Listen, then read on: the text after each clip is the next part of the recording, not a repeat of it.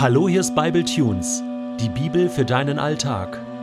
Der heutige Bible Tune steht in 1. Samuel 13, die Verse 7 bis 15 und wird gelesen aus der Hoffnung für alle. Saul war immer noch in Gilgal. Die Männer, die bei ihm waren, zitterten vor Angst. Samuel hatte Saul befohlen, eine Woche auf ihn zu warten. Doch als Samuel nach einer Woche immer noch nicht in Gilgal erschienen war, verlor Saul die Geduld, denn seine Leute begannen schon davonzulaufen. Er ließ die Tiere für das Brand- und das Dankopfer holen und brachte selbst das Opfer dar. Kaum war er fertig, da kam Samuel. Saul ging ihm entgegen, um ihn zu begrüßen, doch Samuel stellte ihn sofort zur Rede. Was hast du getan? Saul versuchte sich zu rechtfertigen. Die Soldaten begannen schon davonzulaufen, weil du nicht pünktlich zur abgemachten Zeit hier warst. Die Philister haben sich in Michmas zum Kampf aufgestellt, und ich musste befürchten, dass sie uns jeden Moment in Gilgal angreifen.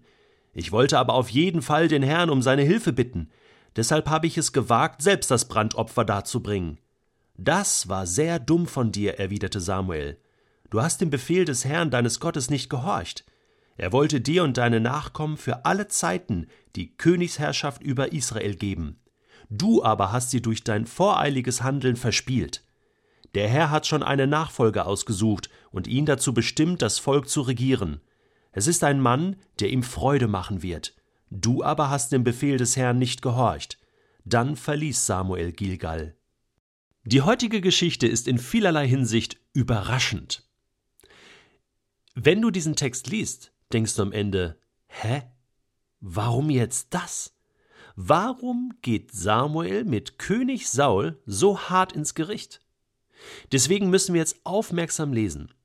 Denn es geht um die spannende Frage, welchen Glauben kann Gott eigentlich von dir erwarten? Und bist du bereit für das nächste Level? Die Frage ist doch die, was hat Saul falsch gemacht, dass er am Ende quasi sein Königtum verliert, seine Königswürde, dass er quasi abgesetzt wird und ihm mitgeteilt wird, dass der Nachfolger schon bestimmt ist. Das ist doch Wahnsinn. Saul wartet hier auf Samuel. Samuel hatte versprochen, innerhalb einer Woche zu kommen.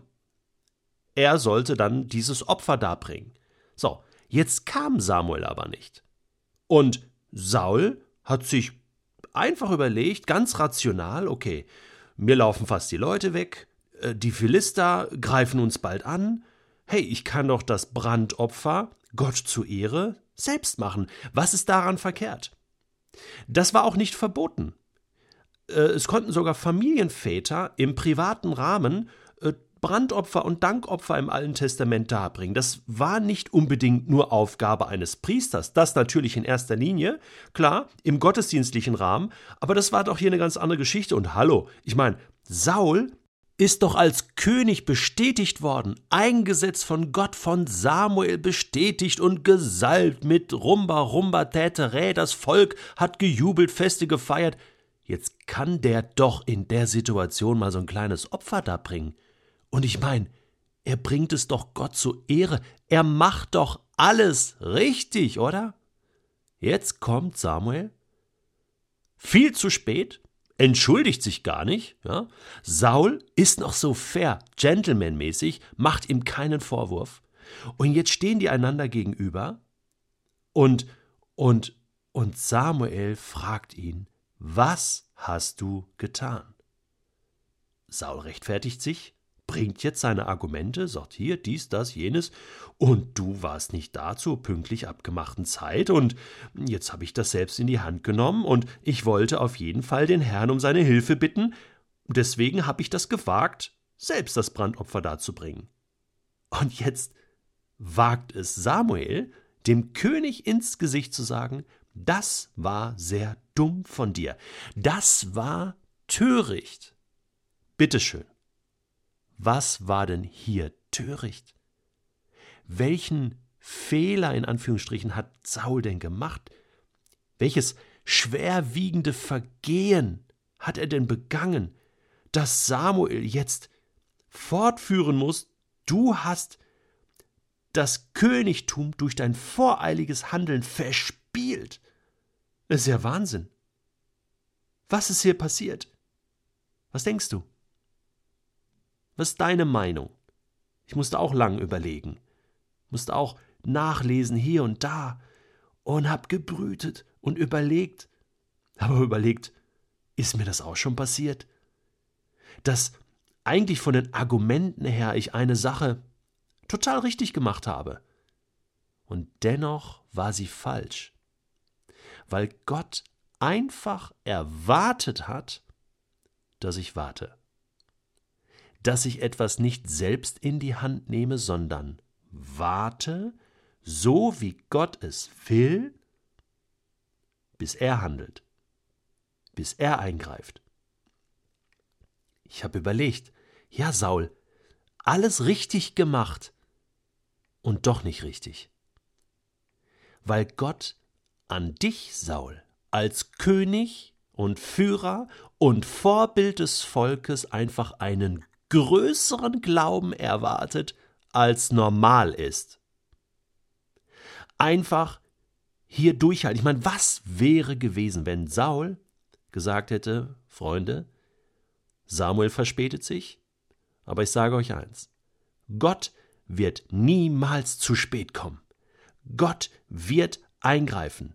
Und wir halten durch, wir halten fest. Und die, die gehen wollen, können gerne gehen. Und wenn nur noch meine Leibwache hier ist und mein Sohn Jonathan, wir warten auf Gottes Hilfe. Wir warten auf Samuel. Wir warten, bis Gott eingreift. Und bitte, ihr wartet mit. Und dann, weißt du, was passiert wäre? Ich glaube, ich bin fest davon überzeugt, dass Gott sich zu diesem gläubigen König gestellt hätte. Es geht hier nicht mehr um einen einfachen Glauben. Ja, es wird schon alles gut und Gott, bitte, bitte, hilf doch. Gott hat doch versprochen, dass er helfen wird. Das war Saul doch bewusst. Warum schafft er es nicht hier zu warten? Gott hat jetzt tatsächlich an ihn die Erwartung, in dieser kritischen Situation durchzuhalten, geduldig zu sein, zu warten auf den Herrn, stille zu sein, zu warten und zu erleben, dass Gott streitet, dass er der Herrführer ist.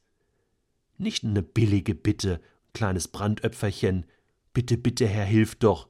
Saul wusste das doch. Hier ist ein neues Level an Glauben. Das ist, das ist so ein Level wie Petrus, der aus dem Boot steigt und läuft und denkst, das ist ja ein krasses Level, der läuft auf dem Wasser und dann sinkt er aber ein und Jesus sagt, was? Petrus, wo ist dein Glaube? Du Kleingläubiger, das sind die Jünger, die Dämonen austreiben wollen und es nicht schaffen und zu Jesus kommen äh, und, und sagen, ey, wir, wir sind limitiert, was ist los? Nächstes Level.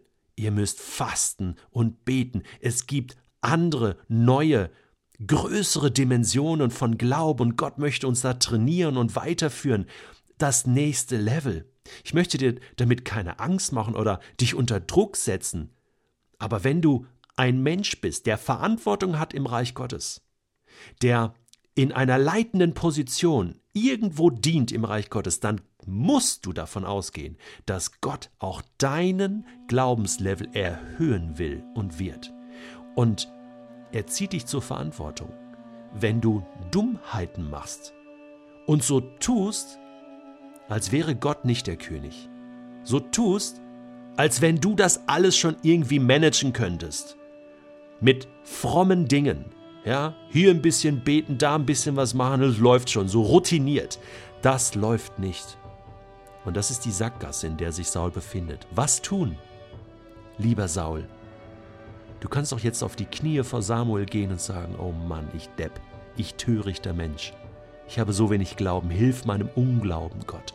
Mehre mein Glauben, es tut mir leid. Aber genau das macht Saul nicht. Und das ist sein Untergang.